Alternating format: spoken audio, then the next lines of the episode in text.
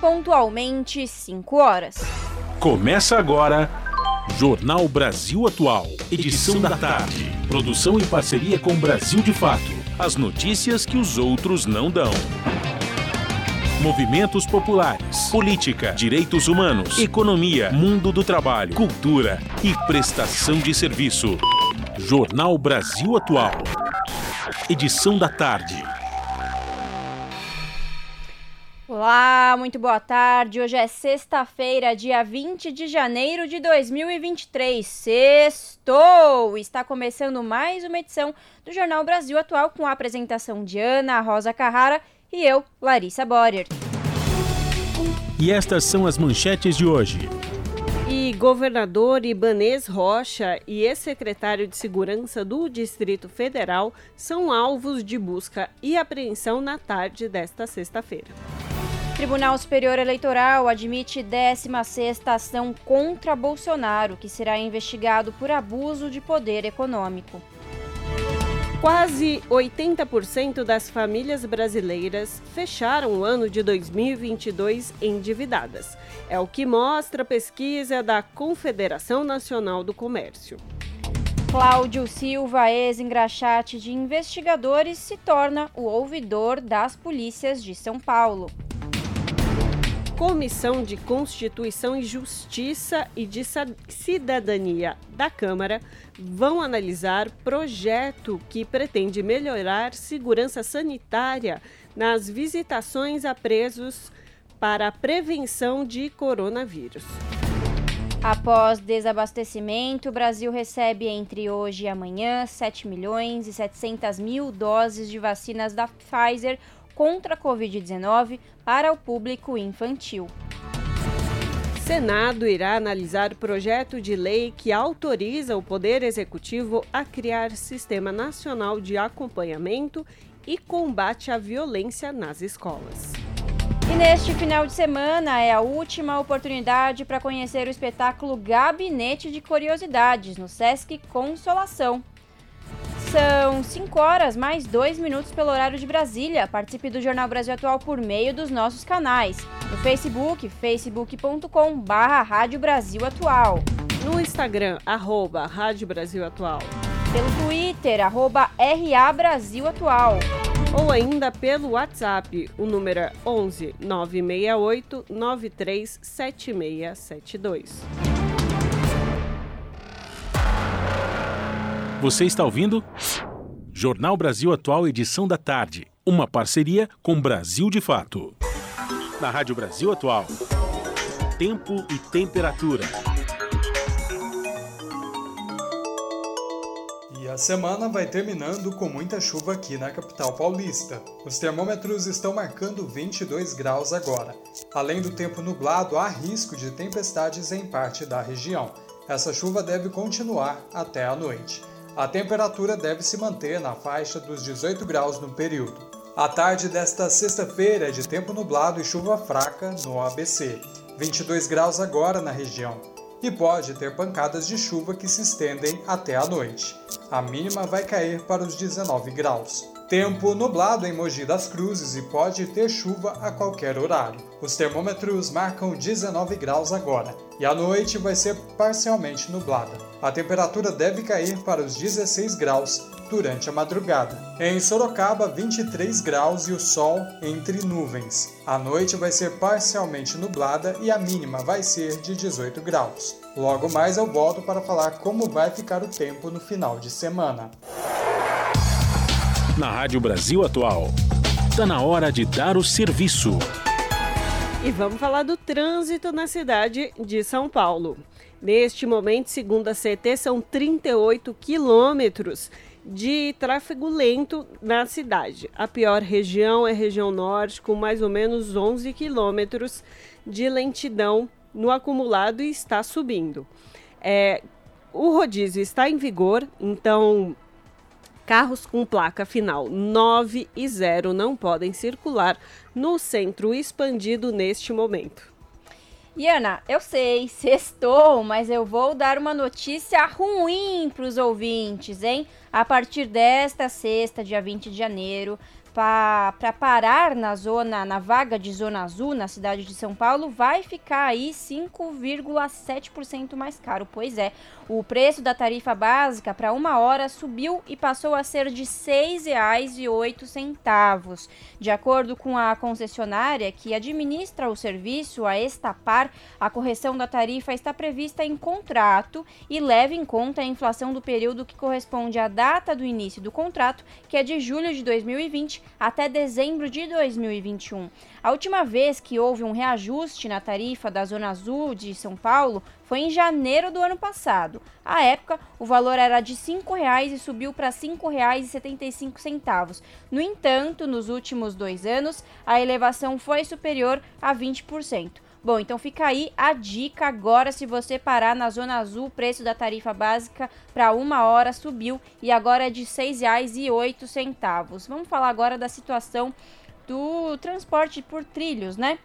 A situação da CPTM é de operação normal em todas as linhas. Segundo o site do metrô, também a operação é normal em todas as linhas. Ana, e como está a situação nas rodovias nesta sexta-feira? Olha, Larissa, sextou, mas com informações não tão boas para quem vai descer para o litoral.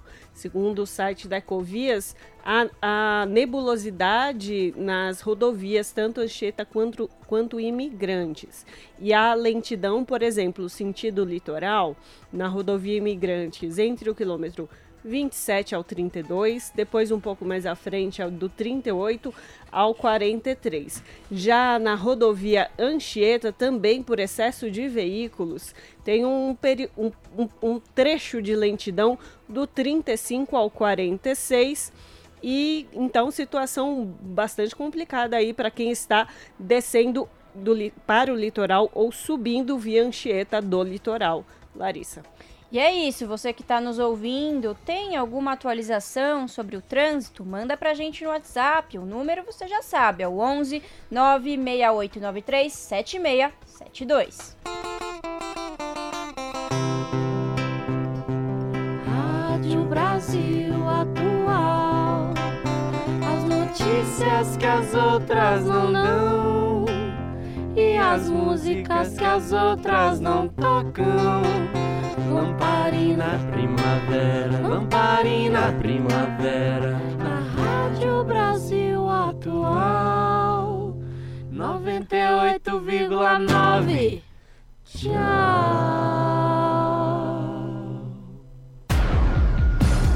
Jornal Brasil Atual. Edição da tarde. 5 horas 8 minutos. A Procuradoria-Geral da República cumpriu, na tarde desta sexta-feira, cinco mandatos de busca e apreensão contra o governador afastado do Distrito Federal Ibanez Rocha, do MDB, e contra o ex-secretário executivo da Segurança Pública do Distrito Federal, Fernando de, so de Souza Oliveira. Os dois são investigados no inquérito do Ministério Público Federal que apura a conduta de autoridades de Estado que se omitiram durante a invasão da sede dos três poderes no dia 8 de janeiro. O, o pedido de busca contra Ibanês e Fernando Oliveira partiu do Grupo Estratégico de Combate aos Atos Antidemocráticos da PGR e foi autorizado pelo ministro Alexandre de Moraes do STF. A Polícia Federal também participa da operação.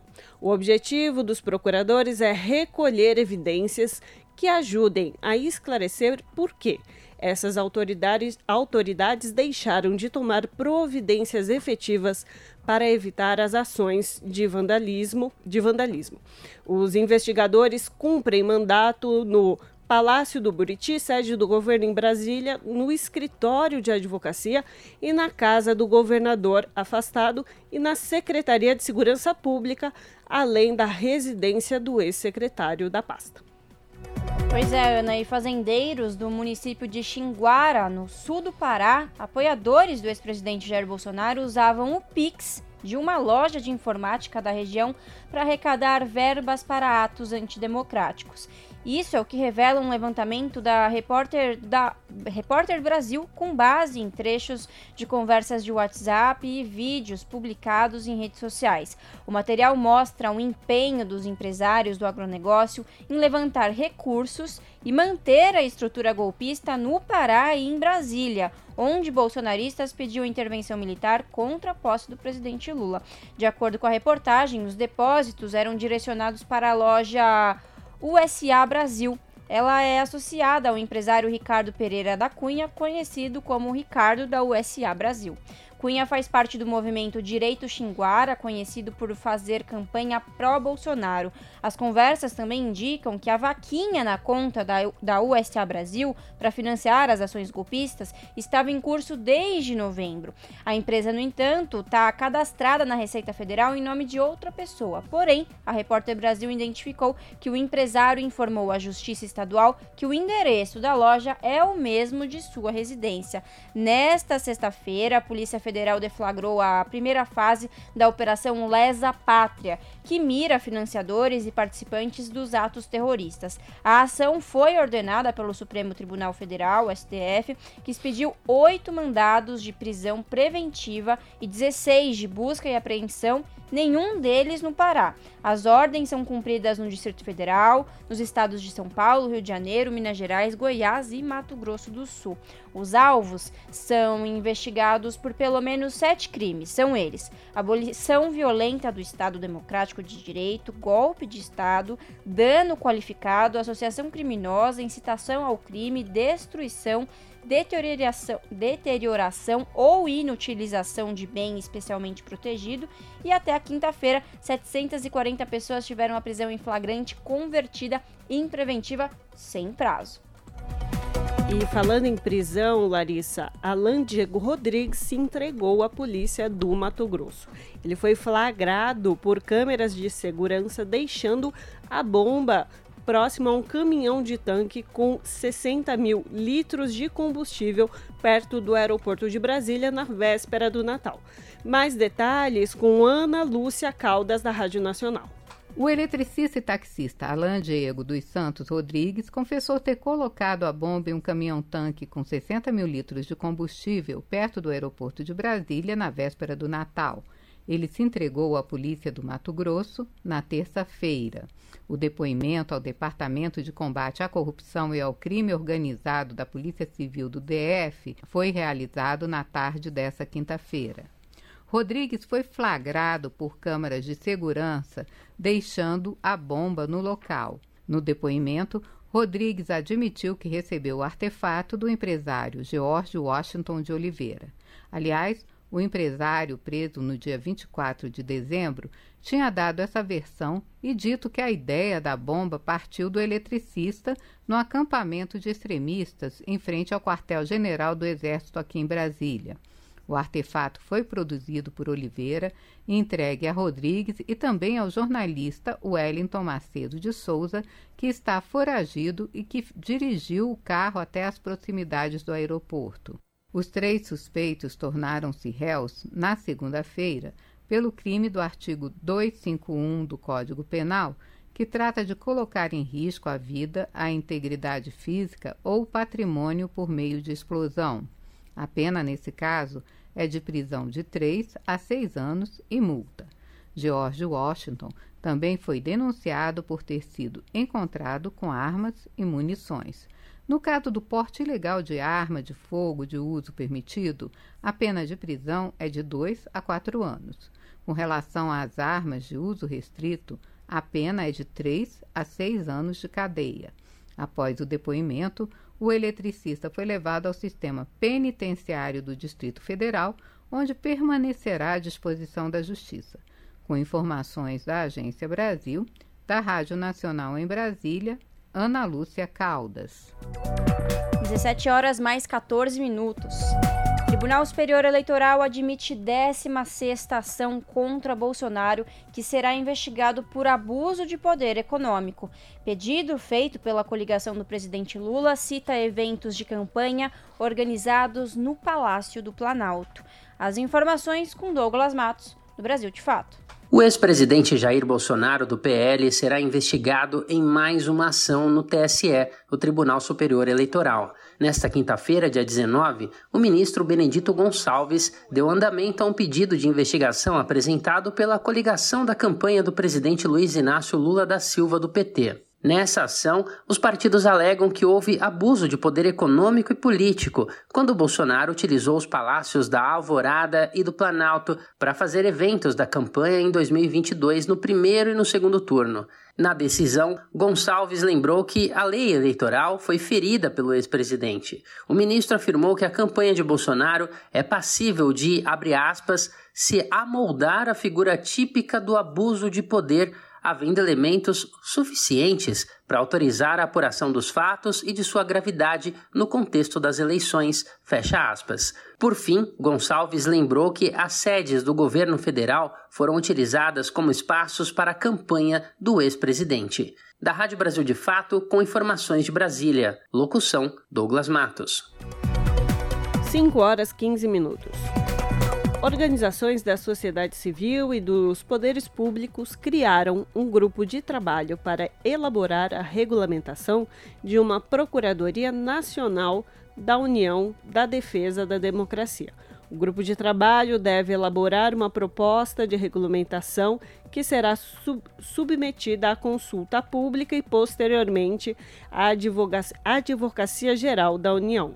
Mais detalhes com Gabriel Correia, da Rádio Nacional organizações da sociedade civil e dos poderes públicos criaram um grupo de trabalho para elaborar a regulamentação de uma Procuradoria Nacional da União de Defesa da Democracia. A portaria que institui o grupo foi publicada no Diário Oficial da União desta sexta-feira. O grupo de trabalho deve elaborar uma proposta de regulamentação que será submetida à consulta pública e, posteriormente, ao Advogado-Geral da União.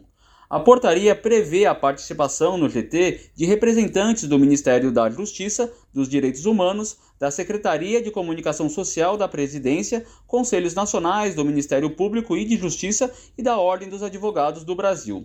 De acordo com Samira de Castro, presidenta da FENAGE, a Federação Nacional dos Jornalistas, criar uma Procuradoria de Defesa da Democracia é importante, entre outras razões, para diminuir a desinformação sobre políticas públicas. Como não existe um consenso ainda sobre o conceito de desinformação, é importante que as entidades representativas de jornalistas sejam ouvidas nesse processo para que se chegue a um denominador comum que garanta a efetividade da Procuradoria a ser instalada e, ao mesmo tempo, garanta a liberdade de imprensa e a liberdade de expressão no país. A comunidade acadêmica e científica e associações de profissionais de comunicação também farão parte do grupo. Além da FENAGE, as entidades representantes das emissoras de rádio e televisão, imprensa, dos jornalistas e jornalismo investigativo representarão a sociedade civil. Ainda poderão ser convidados especialistas e agências de checagem.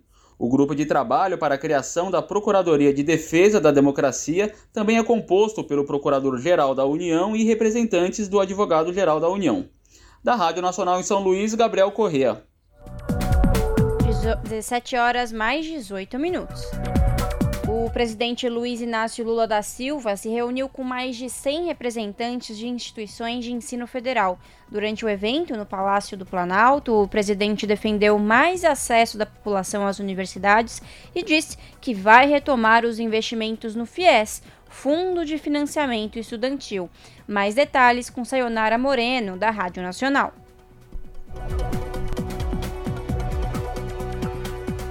Com discurso em defesa do financiamento estudantil na graduação e pela autonomia das universidades federais, o presidente Lula recebeu nesta quinta-feira representantes de mais de 100 instituições federais de ensino superior de todo o país. Durante o evento no Palácio do Planalto, o presidente defendeu mais acesso da população às universidades e disse que vai retomar os investimentos no FIES, Fundo de Financiamento Estudantil.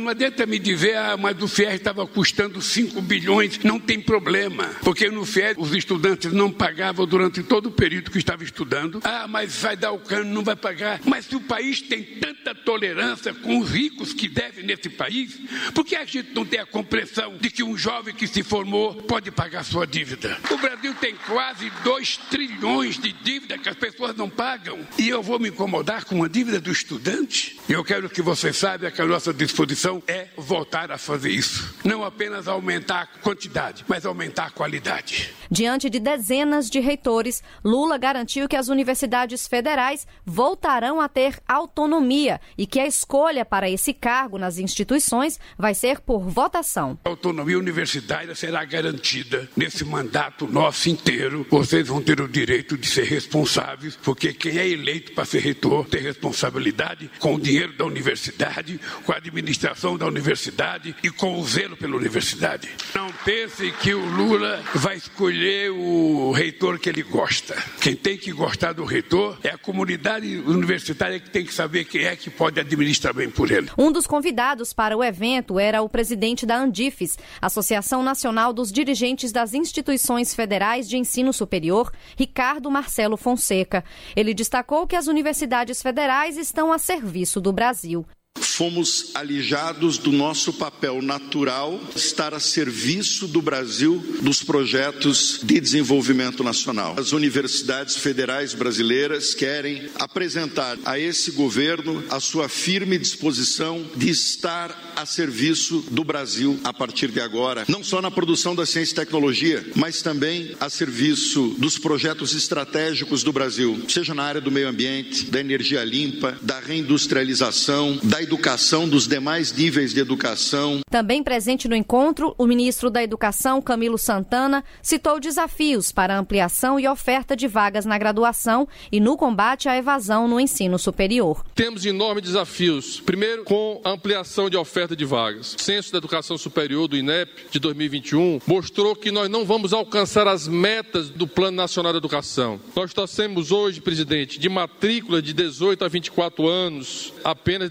19,7% nos nossos equipamentos de ensino superior no Brasil. O censo da educação superior mostrou que nas públicas 54% abandonam as universidades. Esse é um desafio enorme e é um compromisso do presidente Lula em relação à permanência dos nossos jovens nas universidades e nos institutos federais. O ministro ainda destacou que o reajuste das bolsas de pesquisa para graduação e pós-graduação da CAPES e do CNPq está em análise e deve ser anunciado até o fim de janeiro.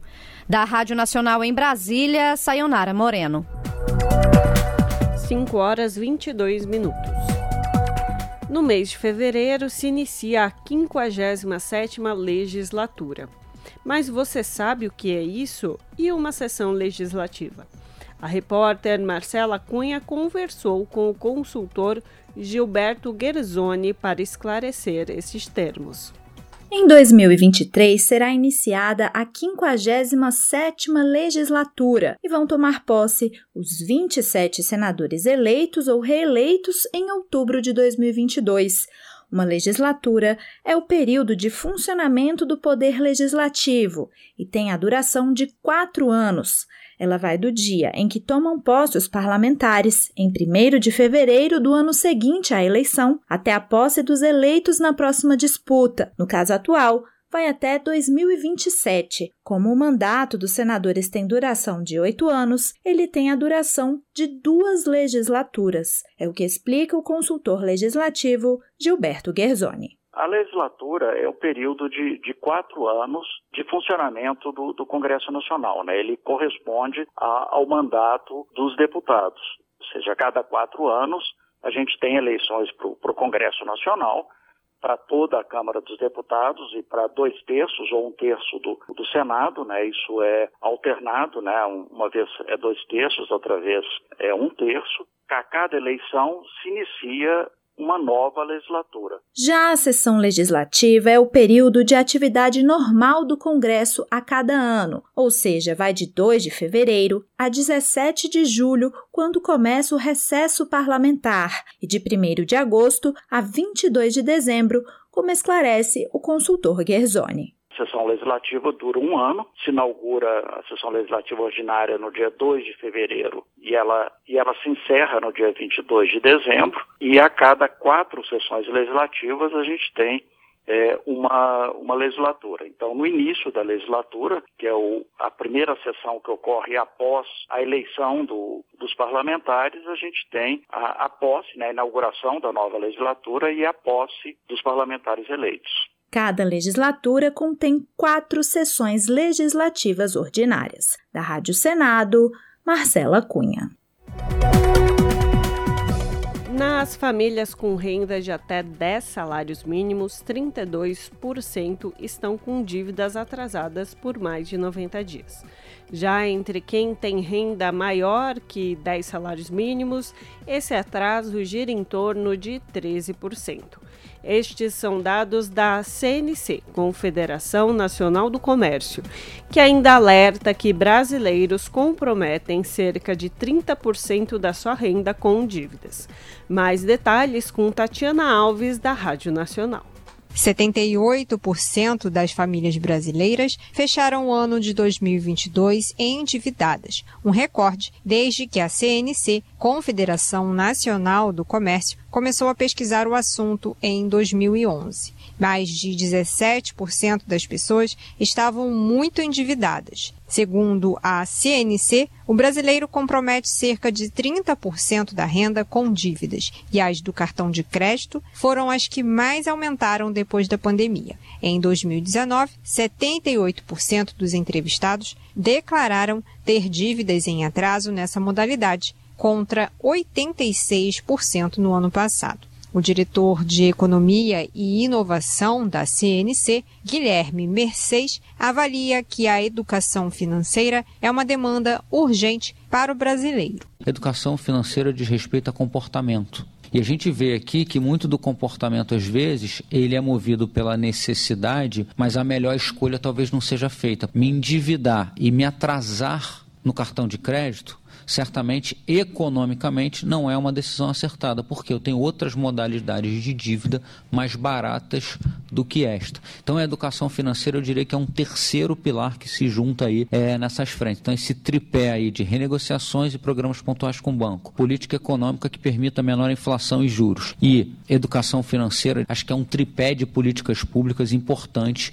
Nas famílias com renda mais baixa, de até 10 salários mínimos, 32% estão com dívidas atrasadas por mais de 90 dias. Já entre quem tem renda mais alta, superior a 10 salários, esse atraso gira em torno de 13%. As mulheres são a maioria entre as pessoas inadimplentes com débitos superiores a 90 dias. A idade média das devedoras é superior a 35 anos, com ensino médio incompleto, ganhando até 10 salários mínimos e morando no Sudeste e Nordeste do país. A economista da CNC, Isis Ferreira, analisa que a situação social da mulher exerce uma grande influência na questão do endividamento. Nós somos mais numerosos, a gente representa 52%, pouco mais de 52% da população brasileira, segundo né, os últimos dados é, censitários do IBGE. Existe sim é, mulher, mais mulheres chefiando famílias, mais mulheres que estão, estão na informalidade, e isso é um grande dificultador de você uh, ter estabilidade na sua renda. Quando você está no setor informal, você tem rendimentos mais uh, vulneráveis, mais voláteis. Esse cenário do endividamento mudou a partir de 2019, quando a tendência era de queda, e se intensificou especialmente na população mais pobre. Entre os motivos para essa mudança estão o desemprego gerado pela pandemia e a retomada do consumo reprimido nos tempos de lockdown, quando houve aumento das compras pela internet. Da Rádio Nacional no Rio de Janeiro, Tatiana Alves. Custo de vida, emprego e desemprego, cesta básica, tarifas públicas, salário mínimo. Agora, na Brasil Atual, a análise do DIEESE. E agora, no Jornal Brasil Atual, vamos falar com Fausto Augusto Júnior, diretor técnico do DIEESE, Departamento Intersindical de Estatística e Estudos Socioeconômicos. O economista Fausto Augusto Júnior fala sobre o encontro do presidente Lula com sindicalistas e centrais sindicais nesta quarta-feira no Palácio do Planalto para discutir demandas da classe trabalhadora. Entre os pontos abordados estão a criação de grupos de trabalho para estudar formas de valorização do salário mínimo, regulamentação do trabalho por aplicativo e a correção da tabela do imposto de renda, isentando trabalhadores que ganham até 5 mil reais e taxando os mais ricos. Vamos ouvir. Foi um dia bastante importante do ponto de vista da discussão do trabalho no Brasil. É, você levou para dentro do Palácio do Planalto mais de 600 dirigentes sindicais, foi um encontro do presidente da República, do ministro do Trabalho, vamos, lá estava ali também o ministro da Casa Civil, o conjunto das 10 centrais sindicais e o conjunto dos sindicatos do Brasil. De alguma forma, a gente teve ali o ato simbólico da abertura da negociação é, em relação à política de valorização do salário mínimo a assinatura da criação do grupo, né, da, da criação da comissão para discussão do, da valorização do salário mínimo, envolve vários ministérios, mas principalmente envolve a classe trabalhadora representada pelas centrais sindicais. É um momento importante porque, de alguma forma, primeiro que os movimentos sindicais, os trabalhadores voltaram ao Palácio do Planalto, segundo que você está ali estabelecendo a discussão de uma política permanente de valorização. Eu acho que essa é a discussão mais importante. De alguma forma, a gente vai construir nessa, nesses próximos 45 dias uma política que vai vigorar a partir da discussão com o Congresso Nacional de maneira permanente, em que todos os anos o salário mínimo será valorizado acima da inflação. Acho que essa foi a grande discussão. Ontem mesmo, no próprio discurso, o presidente Lula afirmou que é importante que o salário mínimo tenha, além da inflação, os ganhos da própria economia, ou seja, o crescimento econômico. Na política anterior, que se encerrou no governo Bolsonaro, você tinha até então o salário mínimo é, reajustado pela inflação, mais o PIB de dois anos anteriores. Então, de alguma forma, a gente está ali voltando para a mesa, voltando para essa comissão do salário mínimo. Vamos lembrar que o salário mínimo, né, quando foi criado nos anos 40, ele também foi criado a partir de uma comissão né, de, de, de, de, organização, de decisão do salário mínimo. Então, essa for a gente foi um momento bastante simbólico e que, de alguma forma, agora, nos próximos dias, aí, né, nos próximos 45 dias, essa discussão vai ser feita. Feita, inclusive, a discussão de quanto vai ser o salário mínimo deste ano. Né? ou seja, está definido 1.302, porque a medida provisória está em vigor, é, enquanto outra medida provisória que trate do salário mínimo não for alterada, ou o Congresso Nacional altere esse valor, o valor continua 1.302, mas a proposta é que nesses 45 dias isso também seja discutido. Então, acho que a gente vai ter um tempo bastante importante aí para discutir os impactos e a importância da valorização do salário mínimo é, para a vida do brasileiro. Vamos lembrar, mais de 60 milhões de brasileiros, de alguma forma, são impactados pela política de valorização do salário mínimo. O presidente Lula também tocou a questão do imposto de renda. Eu acho que essa é uma questão importante. Ou seja, é importante que os, os, os, mais pobres não paguem imposto de renda ou paguem menos imposto de renda do que os mais ricos. No Brasil tem essa distorção. Né? Ou seja, aqueles que ganham menos, os assalariados, são os de fato que pagam imposto de renda, enquanto as grandes fortunas, né, os grandes milionários pagam muito pouco. Esse debate que foi trazido, há uma promessa do presidente da República desde a campanha dos 5 mil reais de base de isenção, e essa certamente vai ser uma discussão que provavelmente vai envolver todas essas questões colocadas aí para frente. É, nesse caso, a gente tem aí duas questões diferentes. Né? Você tem uma questão objetiva, que é, é sempre bom ressaltar que o governo Bolsonaro não corrige a tabela de, não corrigiu em nenhum momento a tabela de imposto de renda. A última vez que a tabela de imposto de renda foi corrigida foi no governo Dilma, né, em 2015. De lá para cá, o que aconteceu é que todo, todo trabalhador que foi tendo reajuste cotidiano ali do seu salário, esse reajuste, uma parte dele acabou impactando é, na, na, no seu imposto de renda ou ele passou a integrar a faixa de imposto de renda.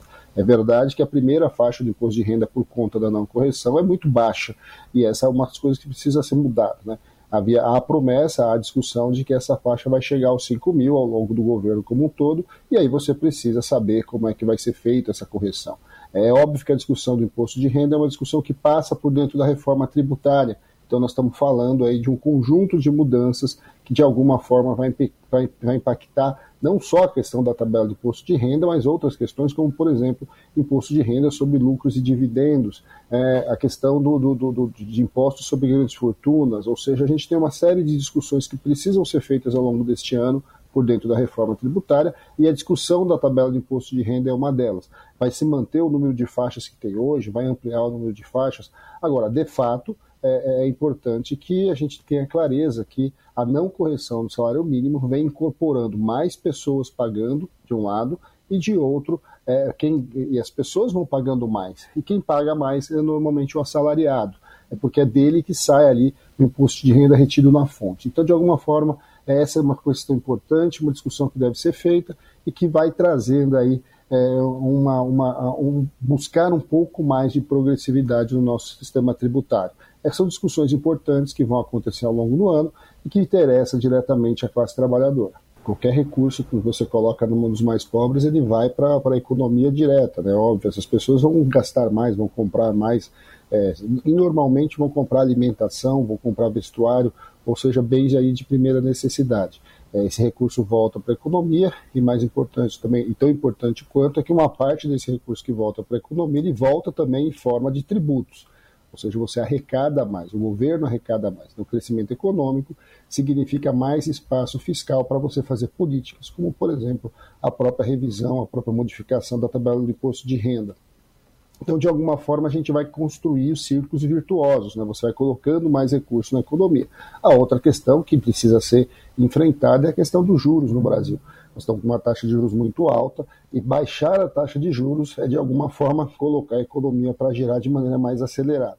Então a gente está aí em meio a questões bastante importantes, bastante significativas e que vão uh, tender a alterar a rota de crescimento e, e, o projeto de desenvolvimento do nosso país. Salário mínimo, questão do imposto de renda, progressividade do imposto de renda, é, redução da taxa de juros, são pautas fundamentais. Né? Foi a, alinhado também a criação de mais dois outros grupos, um grupo para rever e valorizar a negociação coletiva e o papel do movimento sindical. Essa discussão é uma discussão que vai ser feita nos próximos meses também e que, de alguma forma, vai reorganizar a vida sindical, é, fazendo o debate sobre como tem que ser a estrutura do movimento sindical. A discussão sobre a regulamentação é, do trabalho de aplicativos, ou seja, nós precisamos avançar na expansão da lei é, e na, na, no avanço dos direitos sociais um conjunto bastante grande de trabalhadores que hoje estão na informalidade. Então, assim, quando a pauta que saiu daquela reunião é uma pauta aí para os próximos 45, 90 dias e que de alguma forma vai mexer é, na estrutura da discussão do trabalho no Brasil. Importante, fundamental e que bom que isso começa muito rápido, né, e já recebeu o conjunto dos trabalhadores para fazer as discussões que são estratégicas aí para o futuro da classe trabalhadora. É, acho que esse é o, o, recado que é importante. Né? O governo é um governo para todos, o governo é um governo que está em disputa. Você tem interesses, o Estado, em, cotidianamente, ele está em disputa entre os detentores do poder econômico, os detentores do poder político, estados, municípios, ou seja, o governo ele está o tempo todo sendo pressionado e é importante que os trabalhadores continuem mobilizados. Os trabalhadores que se mobilizaram, né, que levaram a vitória do presidente Lula, é importante que carreguem, que levem a sua pauta e que cotidianamente pressionem para que você possa, de alguma forma, ir implementando essa pauta. Os dez presidentes das centrais apresentaram a pauta da classe trabalhadora, consensuada entre as centrais, que envolve a questão do salário mínimo, envolve o crescimento econômico, envolve a, volta do Ministério do Trabalho, o fortalecimento do Ministério do Trabalho, envolve o combate à fome, a questão é, é, da igualdade, de, da redução da desigualdade, de renda e de direitos entre homens, mulheres, é, trabalhadores brancos, trabalhadores negros. Ou seja, você teve uma pauta bastante importante que foi entregue ao presidente da República e que precisa ser cotidianamente cobrada é, do atual governo.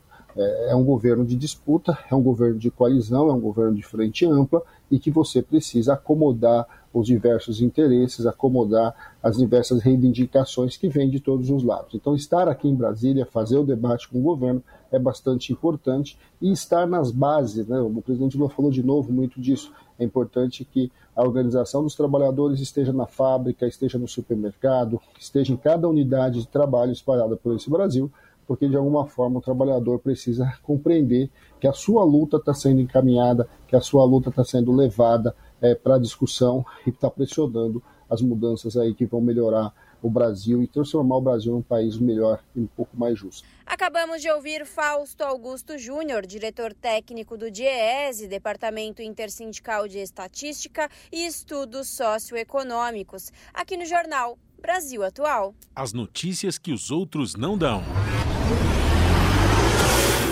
Jornal Brasil Atual. Edição da tarde. Uma parceria com Brasil de Fato. 5 horas 39 minutos.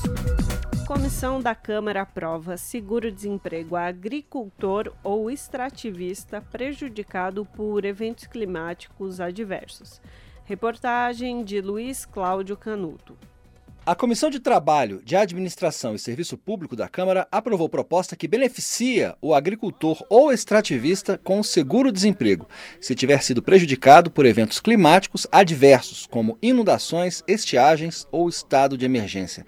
O programa se chama Chapéu de Palha Nacional e o texto aprovado foi elaborado pelo relator, deputado Leonardo Monteiro, do PT de Minas Gerais, a partir da proposta original do deputado Jerônimo Gergen, do PP do Rio Grande do Sul. Gergen afirma que a medida medida é justa para trabalhadores que tiveram sua sobrevivência ameaçada e não podem ficar desprotegidos por eventos imprevistos. Nós estamos falando do caso de, de sobrevivência daqueles que têm a atividade justamente como um meio de vida. Né? E é isso que vai depender, por óbvio, dos controles que o Estado tem, dos cadastros eh, que já existem em razão das atividades, para poder amparar né, após a regulamentação da lei, aqueles que tiverem é, essa dificuldade. É uma forma de darmos amparo àqueles que têm nesta pequena atividade, mas de extrema relevância social, econômica até, o suporte para superar momentos climáticos complexos, né?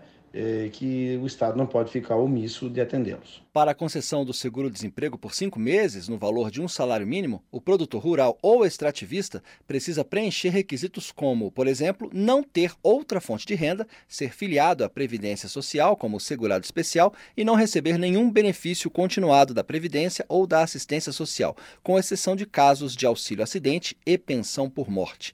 O pagamento do seguro seria feito com recursos do FAT, Fundo de Amparo ao Trabalhador, e o Poder Executivo poderia criar um fundo apenas para a concessão do benefício. Caberia ao INSS a habilitação do seguro por meio da apresentação de documento que comprove a condição de produtor rural ou extrativista, como atestado de filiação a sindicato de trabalhadores rurais ou cooperativa de produtores rurais. A proposta prevê aos beneficiários do programa Chapéu de Palha a oferta de cursos de alfabetização e de capacitação nas áreas de saúde preventiva, economia familiar, meio ambiente, geração de renda, cidadania e reforço alimentar. O programa, após aprovação na Comissão de Trabalho, segue para análise da Comissão de Seguridade Social e Família. Da Rádio Câmara de Brasília, Luiz Cláudio Canuto. 5 horas 42 minutos. STF determina andamento imediato do processo que investiga rompimento da barragem em Brumadinho. Caso completa quatro anos, dia 25. Ministra Rosa Weber, presidenta do Supremo, quer evitar que os crimes prescrevam. As informações com Lucas Weber, do Brasil de Fato.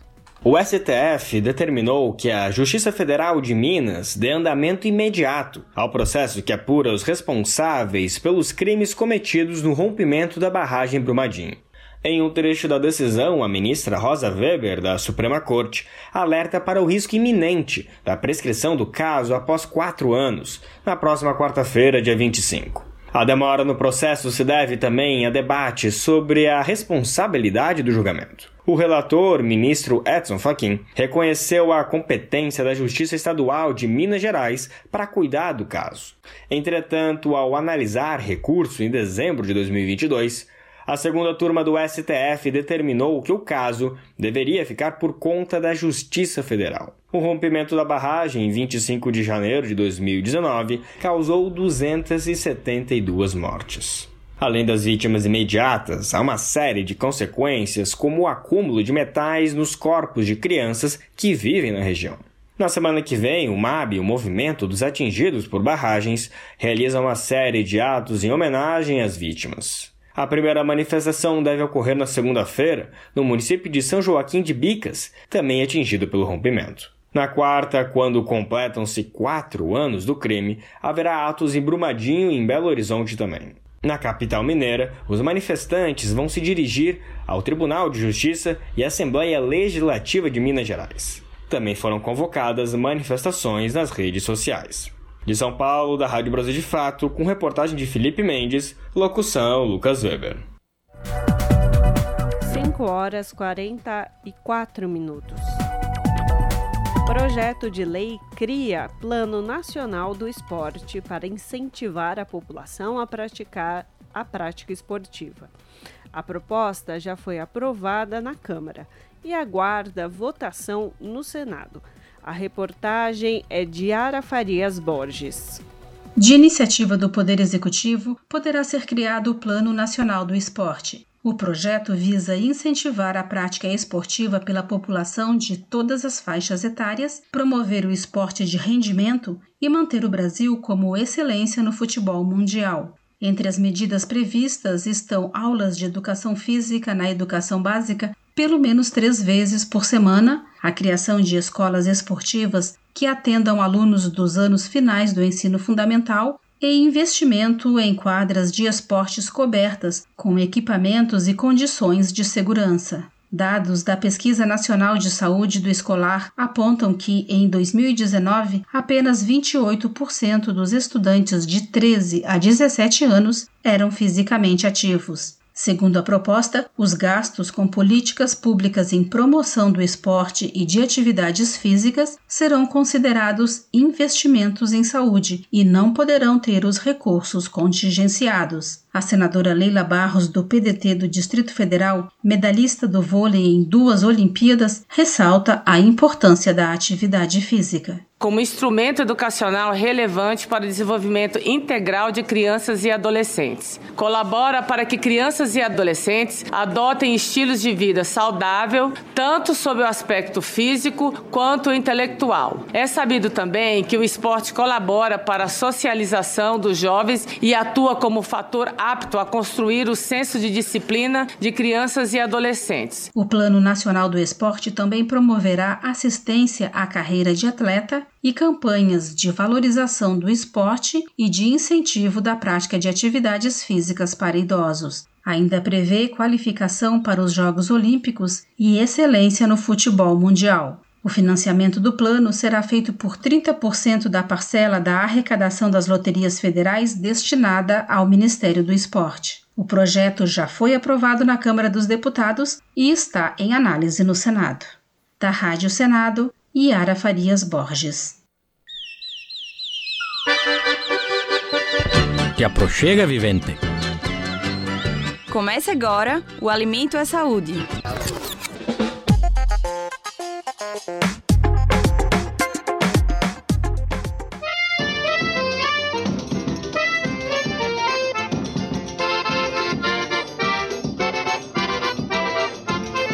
Caboclo Marculino tinha oito bois zebu, uma casa com varanda dando pro norte e pro sul.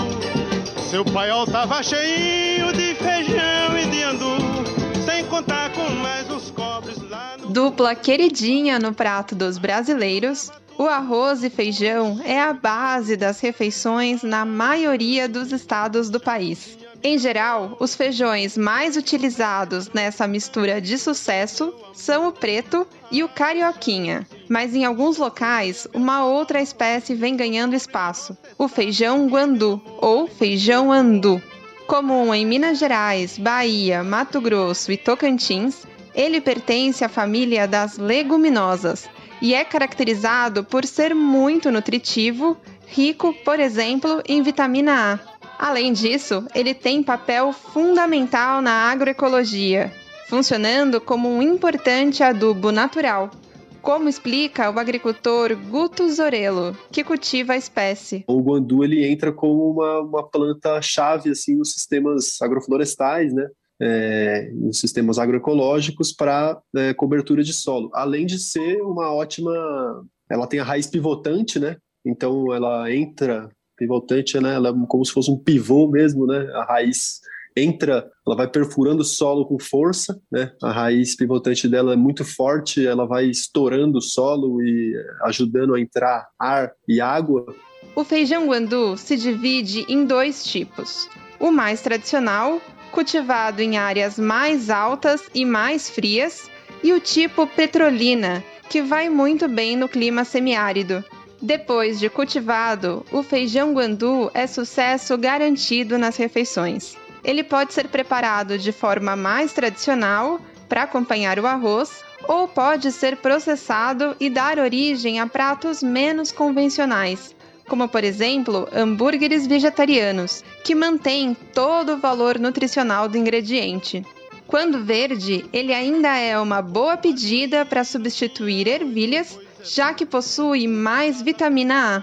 E pode anotar, o feijão guandu ajuda no reforço ao sistema imunológico e previne anemia, como reforça a nutricionista Ana Maria Bertolini. Assim como outras leguminosas, eles são plantas ricas em proteína de origem vegetal, fibras, vitaminas, é, do complexo B principalmente, minerais, como ferro, zinco, cálcio, e eles têm um alto teor de fibras, principalmente o feijão imaturo, né?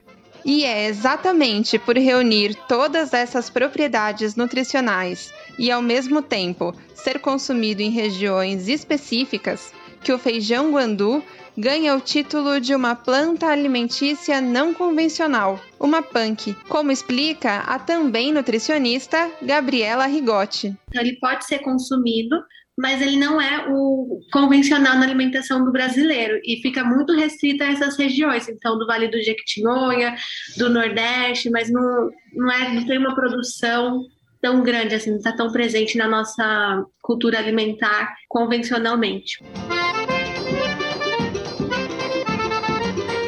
E que tal experimentar o feijão guandu na salada? A receita é simples e muito nutritiva. Você vai precisar de uma xícara e meia de feijão guandu demolhado por 12 horas, meia cebola picada, dois tomates cortados em cubinhos, quatro ramos de coentro ou salsinha com talos e folhas picados, um quarto de xícara de pimentão amarelo em cubinhos, duas colheres de sopa de azeite, uma colher de suco de limão e sal, pimenta do reino e cominho em pó a gosto.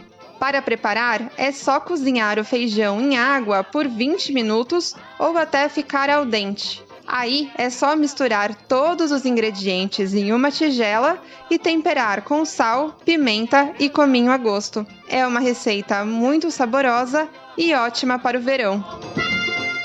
De São Paulo, da Rádio Brasil de Fato, Sara Fernandes.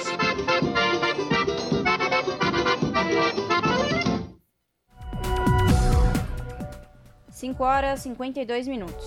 Após desabastecimento, o Brasil recebe entre hoje e amanhã 7 milhões e 700 mil doses da vacina Pfizer contra a Covid-19 para o público infantil. A entrega faz parte do contrato aditivo para mais de 50 milhões de doses do imunizante. Segundo a pasta, serão 3 milhões e 200 mil doses destinadas ao público de 5 a 11 anos e 4 milhões e meio de doses para crianças de 6 meses a 4 anos. O Ministério da Saúde não informou quando as vacinas serão distribuídas para os estados. Antes, os lotes passam por análise do Instituto Nacional de Controle de Qualidade em Saúde. Os estados foram reabastecidos com doses da Coronavac nesta semana. 740 mil vacinas destinadas ao público infantil. A entrega faz parte de um acordo do Ministério da Saúde com o Instituto Butantan.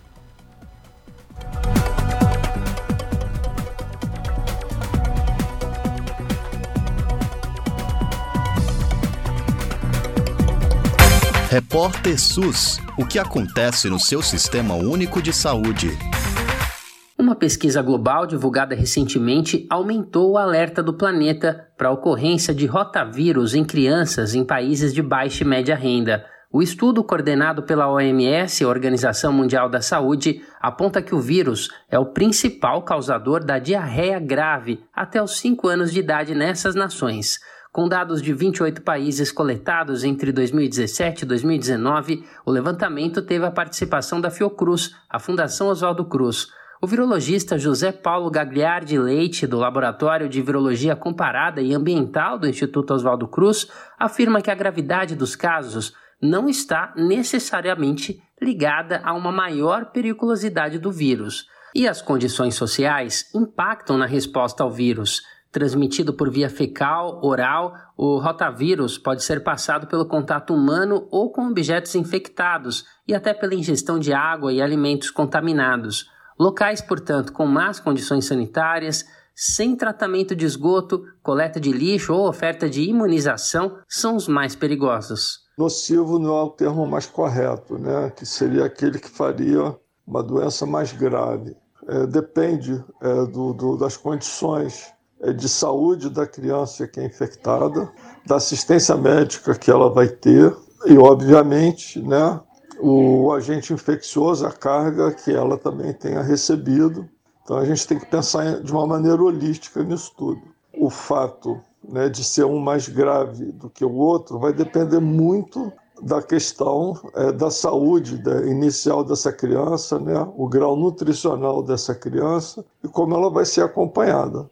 Pesquisador da Fiocruz explica que a ciência já desenvolveu os antibióticos que controlam infecções de bactérias e protozoários, e no caso dos vírus, não há medicamentos, e isso leva à necessidade de uma medida simples, a hidratação, tanto oral quanto parenteral, aquela que é feita com a infusão de soro. A má qualidade da água e a falta de acesso a atendimento em saúde impactam na infecção e no tratamento o que pode agravar os casos. As informações foram coletadas em países das Américas, África, Europa, Ásia e Oceania.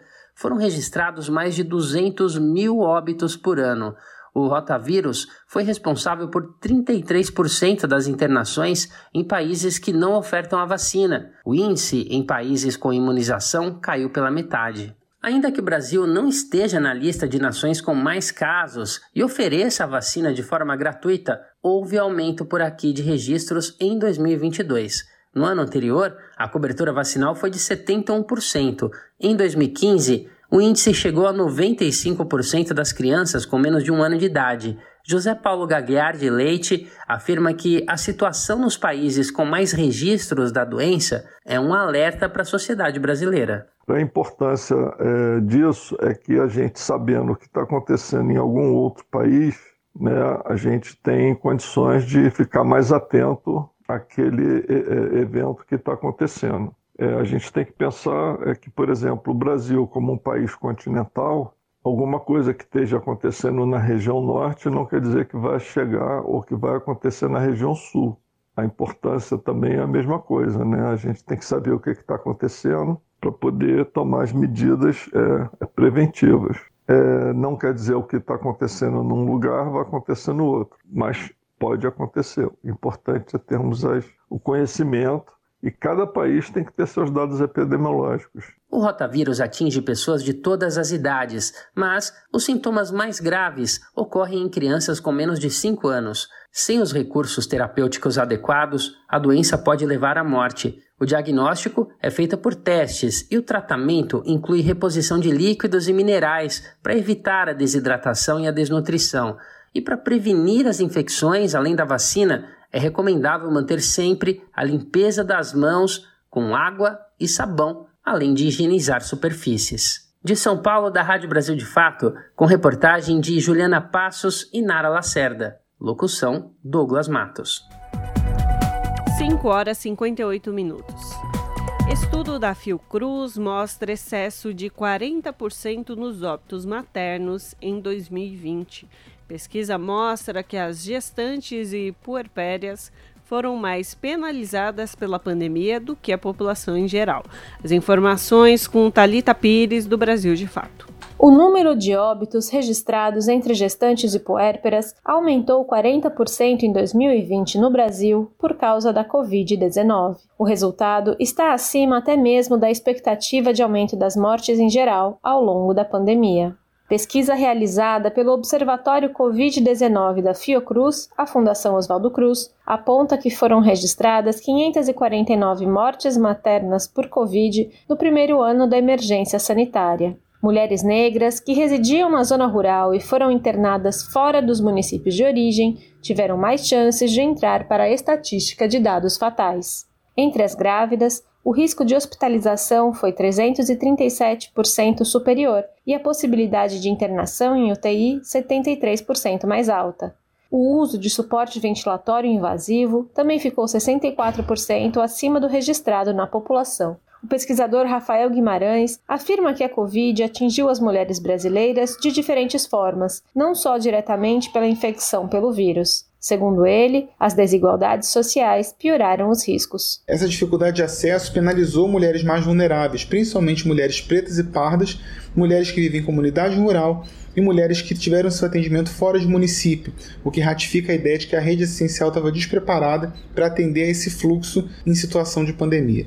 Para Rafael Guimarães, os números também deixam nítido que a pandemia penalizou mais as gestantes e puérperas durante a pandemia. A Covid-19 ela penalizou mais as gestantes e as puérperas do que a população em geral. E por isso é um grupo específico que requer atenção é, prioritária e a é, organização de estratégias de intervenção e de prática assistencial diferenciadas para que a gente possa reverter essa situação de, de iniquidade que permeia grupos sociais distintos. O estudo utilizou dados do Sistema de Informação de Vigilância Epidemiológica da Gripe para óbitos por Covid-19 nos anos 2020 e 2021. A comparação foi feita com dados do Sistema de Informações sobre Mortalidade do ano de 2020 e nos cinco anos anteriores, para estimar o número esperado de mortes maternas no país. Da Rádio Brasil de Fato, com informações da redação no Rio de Janeiro e colaboração de Nara Lacerda, Talita Pires. Rádio Brasil Atual. Para sugestões e comentários, entre em contato conosco por e-mail redação@jornalbrasilatual.com.br ou WhatsApp DDD 11 96893 7672. Acompanhe a nossa programação também pelo site redebrasilatual.com.br. 6 horas, 1 minuto. Observatório das Favelas abre inscrições para mostra de filmes sobre migrações periféricas. Interessados podem inscrever curtas-metragens gratuitamente até o dia 29. Obras selecionadas receberão um cachê de 520 reais. Os detalhes com Clívia Mesquita, do Brasil de Fato.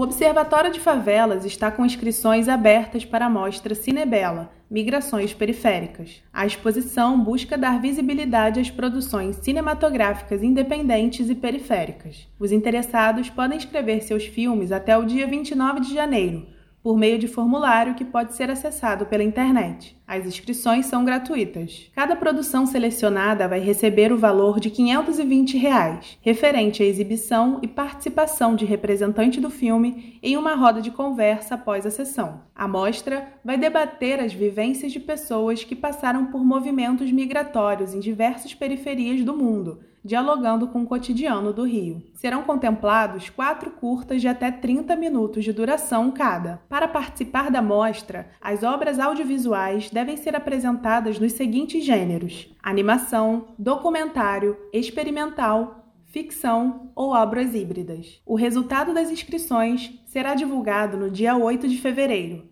e a mostra acontece no dia 9 de fevereiro a 30 de março. Os filmes serão exibidos na Praça do Parque União e no Galpão Bela Maré, ambos na Maré, Rio de Janeiro. A mostra Cinebela Migrações Periféricas é uma realização do Observatório de Favelas com apoio institucional do Itaú Cultural e do Instituto JCA.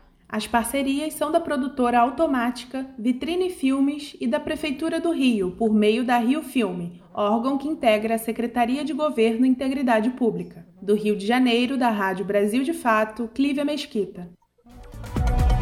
18 horas mais 3 minutos. A Associação Brasileira de Rádios Comunitárias no Maranhão realiza o sétimo congresso da entidade neste fim de semana para debater o fortalecimento do modelo de comunicação. Serão três dias de congresso em que serão debatidos a capacidade das rádios se sustentarem, a implantação de novas emissoras em novos municípios e a adesão de recursos. O evento também uma, é um esquenta para mobilizar as entidades e emissoras para a plenária nacional que vai acontecer em Brasília. Confira na reportagem de Camilo Mota. As rádios comunitárias são uma das únicas formas de acesso à informação em muitos municípios do país, até os mais remotos e muitas pessoas passam a ser ouvidas através das famosas ondas FM. É o um modelo de democratização e popularização da informação. E para debater o seu fortalecimento, a Associação Brasileira de Rádios Comunitárias Abraço Maranhão realiza a partir desta sexta-feira o sétimo Congresso Abraço Maranhão. O tema do evento é Comunicação para a Vida e vai contar com debates sobre a sustentação das rádios, seu alcance e a democratização do acesso. Para o professor e presidente da Abraço Maranhão, Ed Wilson, o objetivo principal é o fortalecimento do modelo de comunicação. Quando a gente fala em comunicação para a vida, a gente está reafirmando o nosso compromisso com os parâmetros da verdade, com os critérios da produção da notícia baseados na checagem, na credibilidade, é, nos princípios éticos, em tudo aquilo que rege uma, uma sociedade baseada é, na democracia, nos princípios republicanos. A expectativa é que compareçam representantes de 100 emissoras das 300 existentes no estado, e é um espaço de valorização da produção radiofônica, da divulgação de conhecimento, pesquisas e a implementação de novas práticas. O evento antecede a plenária nacional da Abraço Brasil, prevista para acontecer em março na capital federal. Lá, as associações irão se encontrar com representantes do Ministério das Comunicações e parlamentares, visando a apresentação de pautas da categoria. As rádios comunitárias foram regulamentadas em 1998 através da Lei 9612, que criou o Serviço de Radiodifusão Comunitária, com o objetivo de democratizar a comunicação. São 5.500 emissoras no Brasil com modelo de frequência modulada, o FM, de baixa potência e de baixo alcance para o atendimento das comunidades. O modelo permite a operação do serviço por associações e fundações sem fins lucrativos, a executar um serviço para a comunidade com programação plural e aberta à expressão dos ouvintes e moradores. O professor também ressalta a importância da presença e o fortalecimento das rádios comunitárias no país. A simples existência de rádios comunitárias, o fato de elas existirem em um povoado, em um município pequeno, isso já faz uma grande diferença. Tomamos conhecimento, sabemos que no Brasil existe um deserto de notícias, né? De áreas no Brasil, de pequenos municípios, de territórios que não são cobertos pela produção jornalística local. A gente se depara com essa situação assim de quem é que dialoga com o quilombo na zona rural aqui do município do Maranhão. É a rádio comunitária que está posicionada lá no município. O congresso começa hoje e vai até o próximo domingo, 22 de janeiro, no Sindicato dos Bancários em São Luís do Maranhão, onde será eleita a nova diretoria da associação. Camilo Mota, Rádio Brasil Atual e TVT. 18 horas mais 7 minutos. E agora, no Jornal Brasil Atual, edição da tarde, nós vamos conversar com o ator Zé Adão Barbosa sobre o espetáculo Gabinete de Curiosidades, que está em cartaz no Sesc Consolação desde o dia 13 de janeiro e neste final de semana faz sua última apresentação. Zé, boa noite, obrigada pela participação, é um prazer falar contigo. Ah, prazer, prazer é meu, obrigado pelo espaço estamos muito felizes aqui nesse teatro maravilhoso. Então vamos lá, Zé. Conta um pouco pra gente e também para todos os ouvintes do que se trata o espetáculo Gabinete de Curiosidades. O espetáculo foi escrito pelo Gilberto Schwartzman, que é um oncologista bastante conhecido no Sul e um excelente escritor. E ele foi escrito especialmente para nós durante a pandemia, E, e, são, e conta a história de dois velhos atores de 90 anos que estão há 20 anos presos num asilo. Né? A peça se passa em 2040. E eles têm um plano de fugir. Eles resolvem criar um, um plano para fugir do asilo. Aí eu não vou dar spoiler, né? Mas é, a peça, na verdade, é uma grande declaração de amor ao teatro, né? É, o tempo todo eles falam de teatro, eles falam de teatro do passado, eles falam dos, dos, uh, dos dramaturgos, dos atores, enfim. É, para nós é, é, muito emocionante estar aqui nesse teatro, onde eu assisti todos os espetáculos do Antunes Filho, e pela primeira vez em São Paulo, é a primeira vez que eu me apresento em São Paulo como ator. Então as emoções são muitas. Mas a peça é isso, a peça é, é, é, é uma grande declaração de amor ao teatro. O teatro que foi nos últimos anos, né, a cultura foi tão rechaçada, tão maltratada, né? E a peça fala exatamente sobre isso. Zé... É a tentativa de resgatar, é, de resgatar uma respeitabilidade, uma dignidade né, que nós perdemos. Maravilha, Zé. Ana Rosa aqui falando contigo agora, um prazer falar contigo. É, Zé, e tem uma curiosidade aí que eu gostaria de te perguntar, que é a seguinte: os nomes das personagens, né? Que tem uma, uma relação assim de dubialidade entre otimismo e pessimismo. o que, que isso agrega aí para o pessoal que vai assistir? O que, que, que isso influencia no roteiro, na dramaturgia? É, a, a, a, personagem se chama de Zoíonos, né? Arlete Cunha, que quer dizer pessimista em grego.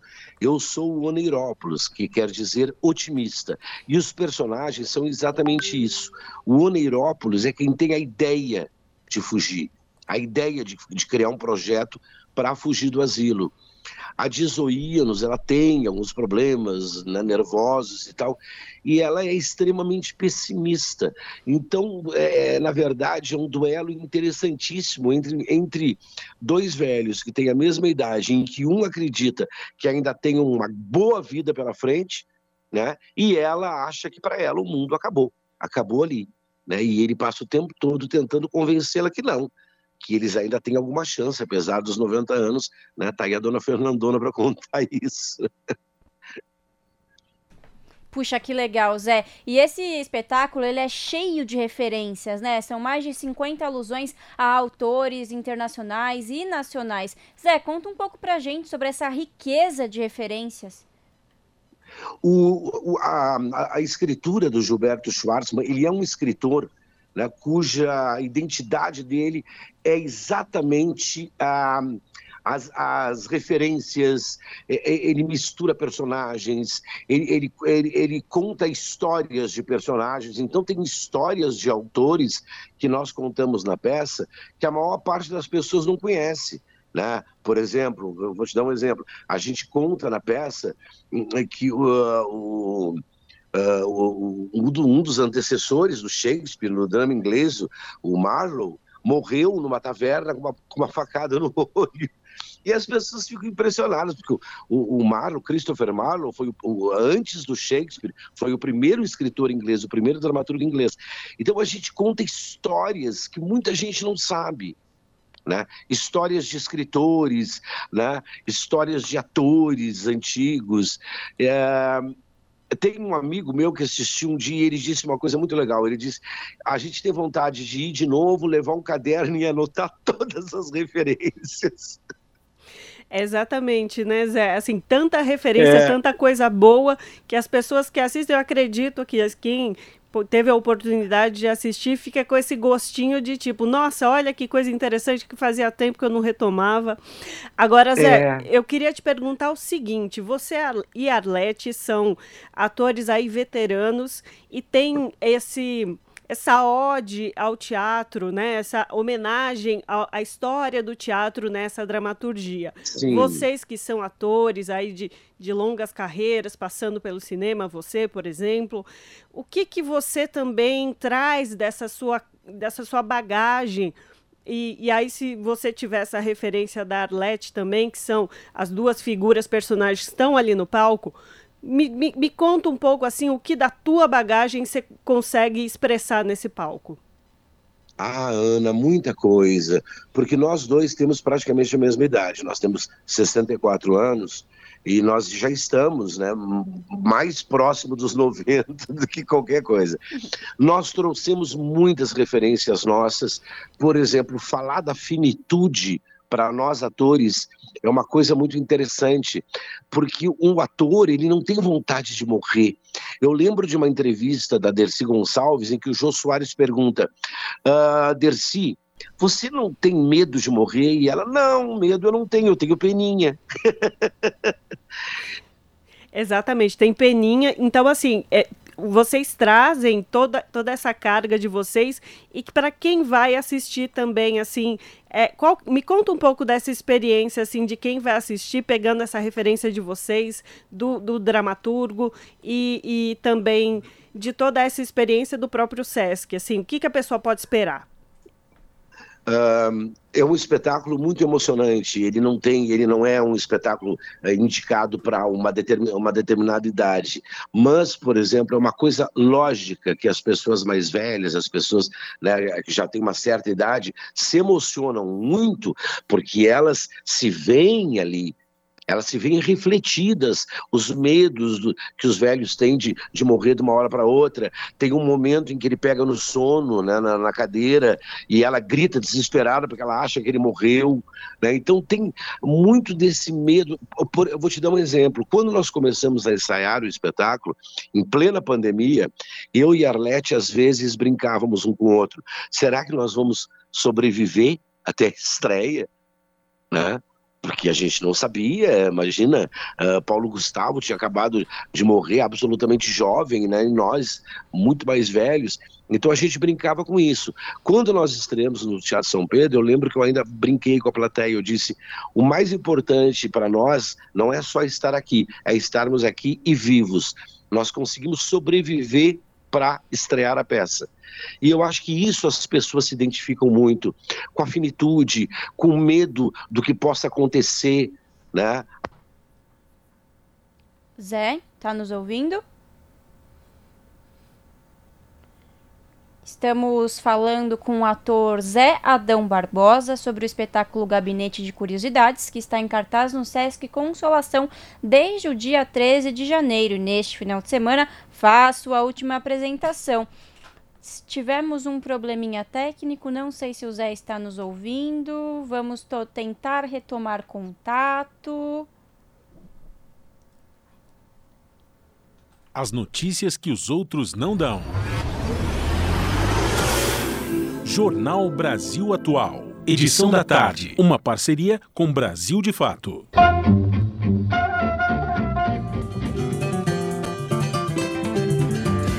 Mosaico Cultural, uma produção Rádio Agência Brasil de Fato. Vale do Jequitinhonha, em Minas Gerais uma terra cheia de histórias e de tradições. É de lá que vêm as famosas esculturas de noivas em barro, o batuque das comunidades quilombolas e a arte de jogar versos. Mina quiser que eu cante jacaré, tem que me pagar primeiro. Minha garganta não é de fez jacaré, nem foi feita no ferreiro. O que que eu falei com você, jacaré? Caragola é de secar. Secou, secou, secou, jacaré. Quero ver você nadar. Marli de Jesus Costa é da comunidade quilombola do Curtume e aprendeu a jogar verso com os pais e os avós. Ela explica como a tradição acompanha o dia a dia das trabalhadoras, seja na roça ou no artesanato. Mulheres cantar enquanto elas bordavam, enquanto elas fiavam e etc, né? Enquanto fazia todo tipo de serviço. Então a gente saía da casa da gente para dormir na casa do vizinho para cantar à noite, pular fogueira, para assar abóbora, mandioca, batata doce. A gente é, varava a noite cantando, né? Meu canarinho dourado bateu asa e voou, vai levando esse versinho no bico de um beija-flor. A gente usa muito as plantas e os animais para estar tá cantando o nosso canto da terra. Os versos misturam estrofes tradicionais passadas de geração a geração com outras criadas ali na hora de improviso. É comum que haja desafio entre as jogadoras, ou jogadeiras, como também são conhecidas, e assim a brincadeira segue durante a jornada de trabalho ou nas festas que reúnem a comunidade. Agora, a tradição de jogar versos também virou uma fonte de renda para as mulheres do Jequitinhonha. O projeto Versinhos de Bem Querer foi criado pela Associação Tingui em março de 2020, bem no início da pandemia. Quem conta essa história é a Elisângela Pedroso Lopes, coordenadora da ONG a gente já começava a sentir aquele clima de tristeza, né, de isolamento das pessoas. Então, como que a gente poderia fazer uma ação que tanto como ela poderia levantar recursos, mas ela também poderia espalhar a alegria. Pessoas que compram, elas enviam as informações, uma breve descrição de qual mensagem ela quer passar para a pessoa presenteada. E aí, então, a jogadora de verso mescla essas cantigas da tradição com as informações recebidas. Então, aí gera o versinho de bem-querer. Roda moreninha, quero ver você rodar. Vou cantar mais um versinho com carinho e gratidão. É um versinho de bem-querer para aquecer o coração. A pessoa presenteada recebe um áudio com o versinho cantado. Segundo Elisângela, a iniciativa viralizou. Olha só para quem a Marli fez um verso. Cantei para pessoas famosas, inclusive para o Chico Buarque, ele me respondeu com muita dedicação, um vídeo muito bonito, é, me respondeu com um verso também. Situações emocionantes não faltam no projeto, tanto para quem recebe quanto para quem faz os versos. A Karen Antônia Ferreira é jogadora da nova geração, tem só 20 anos. Ela comenta quais pedidos mais marcaram. O que eu mais gostava de fazer era quando era para homenagear os avós, né? Porque eu perdi as minhas avós. Mas quando começou o projeto, eu tinha minha avó e ela ficava lá na casa dela, porque é bem pertinho, ela ficava lá, escorada no muro, me ouvindo cantar. Eu acho que é muito importante, porque estava sendo é uma tradição sendo esquecida. A maioria das pessoas sabem muita coisa, mas ficava ali quietinha no canto, porque estava sendo esquecido. Muitas tinham vergonha, sabe, de, de falar do que sabiam, de cantar com os saberes valorizados e a arte conhecida no Brasil e até fora, as jogadoras de verso do Jequitinhonha só tendo que se orgulhar. E a gente aqui do Mosaico Cultural também foi presenteado. Raquel é quem pediu o danado com carinho, eu vou cantar o danado pro mosaico cultura, o danado, olha o que eu vou falar, o danado, chora danado, chora. E se você ficou com vontade de homenagear uma pessoa querida com um versinho como este, basta entrar no site versinhos.com.br e fazer o seu pedido. Repetindo então, versinhos.com.br. De São Paulo, da Rádio Brasil de Fato, Raquel Setes. Agora, agora sim, 6 horas e 21 minutos e vamos retomar a conversa que estamos tendo com o ator Zé Adão Barbosa sobre o espetáculo Gabinete de Curiosidade que está em cartaz no Sesc Consolação desde o dia 13 de janeiro e neste final de semana faz sua, suas últimas apresentações. É, Zé Adão, você nos escuta bem agora? Me escuto sim, vocês também? Tranquilo, é perfeito. É tecnologia é isso, né, Adão? A gente fica à mercê dela, ela às vezes passa uma rasteira na gente. Mas Exatamente. A... Perfeito, é isso. Adão, eu queria te perguntar então, se você mencionou que é, você estrearam a peça no Teatro São Pedro. Queria saber isso. por onde essa peça já passou e, e, se puder falar, se vai passar para mais algum lugar, se vocês vão fazer algum tipo de roteiro em outros teatros, vamos falar então dessa, dessa possibilidade. Nós voltamos para Porto Alegre e, e, fazemos mais uma temporada no Teatro São Pedro, agora no final do mês de janeiro. Para te falar a verdade, é a Ana, né? Isso isso, Ana, é que o cenário da peça é um, é um cenário gigantesco, uma peça muito difícil de viajar, é um cenário muito grande mesmo. Mas é óbvio que nós temos planos de poder levar para outros lugares. Esta chance de poder fazer aqui em São Paulo né? graças ao Danilo Miranda e ao SESC, que tem esse, né, esse poder né, de, de, de, de, amparar a arte, de promover a arte no Brasil todo. Isso é uma coisa do SESC e é, e é sensacional. Então, nós temos esperança de poder levar a peça para outros lugares, sim. É, o, que, o, que mais, o que mais complica, na verdade, é realmente o tamanho do cenário, né, que é muito grande. Mas aqui ficou lindo, aqui no teatro ficou lindo, mas a gente está agora estudando outro, alguns festivais de teatro no Brasil. A nossa esperança é levar para muitos públicos, porque na verdade é uma peça que fala de finitude, é uma peça que fala de teatro, mas é uma comédia. As pessoas riem muito dos dois velhos, que são personagens extremamente carismáticos, né? Então as pessoas adoram eles, assim, gostam muito mesmo. Perfeito. Bom, agora vamos de serviço, né, Zé? Quais são os horários? Esse final de semana é o último para poder ver o espetáculo aqui em São Paulo, é isso, né? É isso, então. Sexta e sábado, às 20 horas, aqui no Sesc Consolação, e domingo, sessão às 18 horas. Perfeito. E para comprar o ingresso, é, dá, pode ser pelo Sesc, né? sescsp.org.br ou é. nas bilheterias do Sesc São Paulo. Exatamente, exatamente. Perfeito. Conversamos aqui com o ator Zé Adão Barbosa sobre o espetáculo Gabinete de Curiosidades, que está em cartaz no Sesc Consolação desde o dia 13 de janeiro e neste final de semana faz suas últimas apresentações. Zé, muito obrigada e eu espero conversar contigo em uma próxima oportunidade.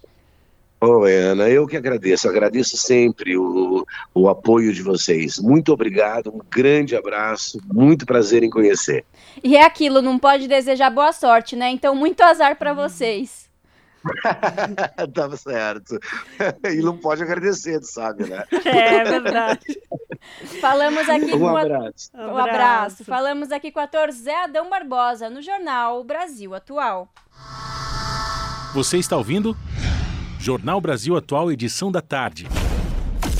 Uma parceria com Brasil de Fato.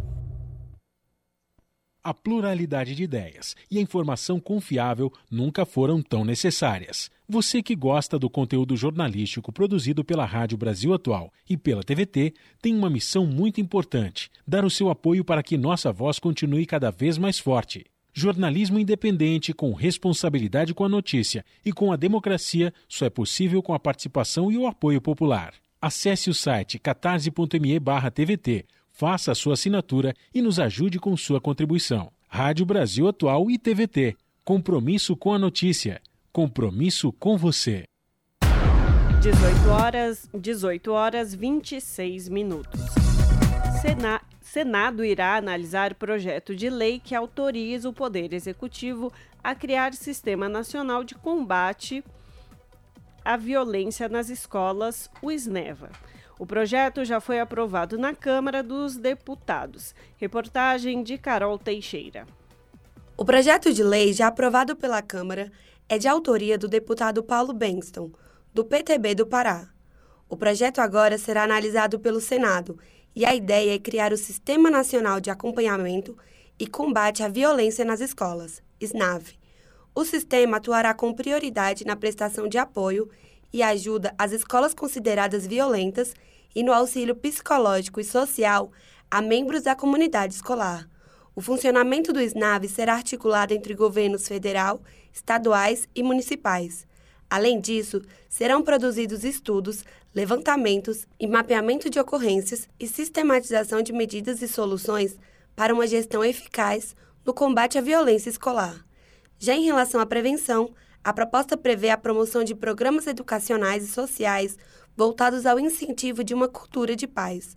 O relator do projeto, deputado Evair Vieira de Melo, do PP do Espírito Santo destacou a importância do SNAV e de políticas públicas para acabar com a violência nas escolas. De acordo com o estudo da Unesco, A ausência de mecanismo de denúncia e a falta de dados aumenta a vulnerabilidade das crianças e esse tipo de violência tende a ser subnotificado. O SNAB, portanto, pode ser considerado uma ferramenta eficaz para a redução dos casos de violência escolar, pois atua de forma majoritariamente preventiva, coletando, trabalhando e difundindo conhecimento a partir de dados alimentados antecipadamente no sistema. Tal conhecimento servirá de base para a elaboração e avaliação de políticas públicas voltadas para o combate desse problema. Também foi sugerida uma solução tecnológica para viabilizar a integração de dados recebidos por diversos canais, como, por exemplo, telefone, e-mail, sites de internet e outros meios, a fim de tratar as informações de forma coordenada. Ademais, haverá um número de telefone de acesso gratuito de qualquer lugar do país para o recebimento de denúncias de violência escolar ou risco iminente de sua ocorrência, para que os fatos sejam notificados e investigados sob a supervisão de Maurício Desante, da Rádio Senado, Carol Teixeira. Se você gosta do nosso jornalismo independente e quer rever nossas entrevistas e reportagens, acesse o canal da Rádio Brasil Atual no YouTube. Nosso endereço é youtube.com/barra Rádio Brasil Atual. Ajude a nossa voz ser cada vez mais forte e ir cada vez mais longe. Inscreva-se em nossos canais, curta e compartilhe o conteúdo Rádio Brasil Atual e TVT. Rádio Brasil Atual e TVT. Compromisso com a notícia compromisso com a democracia, compromisso com você. Pois é, e termina aqui mais uma edição do Jornal Brasil Atual, que teve os trabalhos técnicos dele, Fábio Balbini, com a apresentação de Ana Rosa Carrara e eu, Larissa Borer. Agora você fica com um papo com Zé Trajano na rádio e na TVT. Logo mais, às 19 horas, você fica com a apresentadora Ana Flávia Quitério no comando do seu jornal pela TVT, canal digital 44.1 ou pelo YouTube, youtube.com/redetvt. Gente, bom final de semana e na segunda-feira estamos de volta. Tchau!